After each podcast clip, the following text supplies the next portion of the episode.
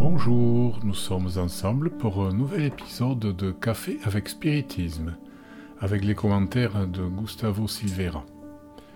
Le message d'aujourd'hui nous est donné par l'Esprit Emmanuel, au moyen de la psychographie de Chico Xavier. Il est extrait du livre Suivez-moi, chapitre 38, intitulé Obéissons. Je t'écris avec pleine confiance en ta docilité je sais bien que tu feras plus encore que je ne demande. Paul, épître à Philémon, verset 21. En écrivant à son compagnon, Paul ne prétend pas faire confiance à l'intelligence qui peut s'enorgueillir et se perdre, ni dans la force qui induit au mensonge, ni dans l'enthousiasme susceptible de se tromper, ni dans l'assurance qui, très souvent, est de la simple témérité ni dans le pouvoir capable de se leurrer, ni dans la supériorité qui généralement se brise dans l'orgueil. L'apôtre a confiance dans l'obéissance, pas dans la passivité aveugle qui alimente la discorde et le fanatisme, mais dans la compréhension qui se soumet au travail par dévotion pour le bien de tous, en trouvant dans le bonheur d'autrui son propre bonheur.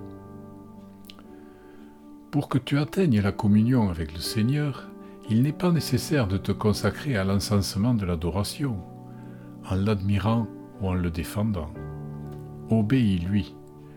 En suivant ses recommandations, tu te perfectionneras par la culture et par le sentiment, et tu auras avec toi l'amour et la loyauté, l'harmonie et le discernement, l'énergie et la douceur qui garantissent l'efficacité du service auquel tu as été appelé. Sachons donc obéir au Seigneur dans notre monde intime et nous apprendrons à faire plus pour la vie que ce que la vie attend de nous. Dans cette page, le concept du verbe obéir, expliqué par Emmanuel, attire notre attention.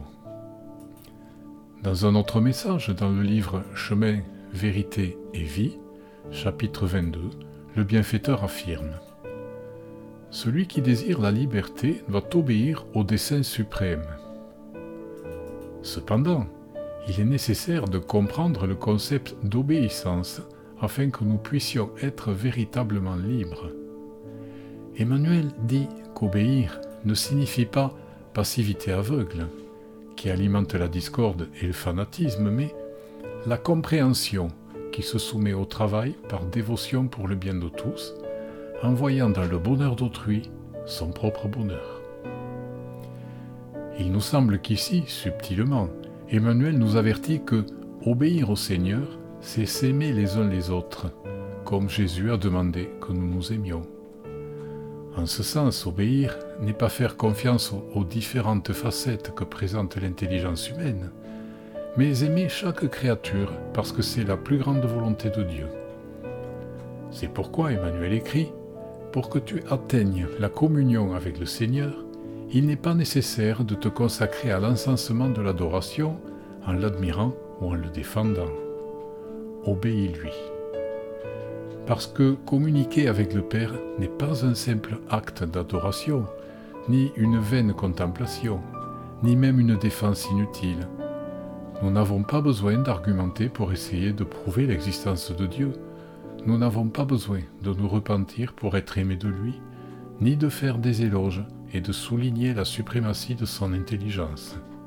Aimer suffit. Enfin, dit Emmanuel, sachons donc obéir au Seigneur dans notre monde intime et apprenons à faire plus pour la vie que ce que la vie attend de nous. Seuls ceux qui aiment vraiment peuvent faire plus pour la vie que ce que la vie attend d'eux. Beaucoup de paix à tous jusqu'au prochain épisode de Café avec Spiritisme.